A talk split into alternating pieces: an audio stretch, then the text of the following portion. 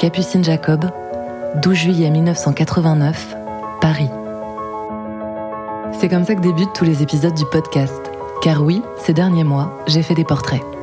J'ai pris mon micro et je suis allée enregistrer nos aînés chez eux ou dans les EHPAD. Parce qu'il faut se souvenir du monde d'avant et se rappeler de ceux qui l'ont façonné, j'ai imaginé Entre-temps. Un podcast qui donne la parole une fois par semaine à ces seniors next door trop souvent oubliés.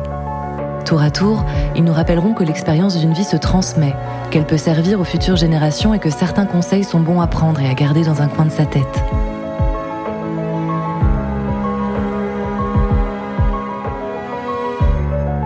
Pour être sûr et certain de ne pas passer à côté du premier épisode et de tous les autres, pensez à vous abonner à Entretemps, un podcast bientôt disponible sur votre plateforme d'écoute préférée.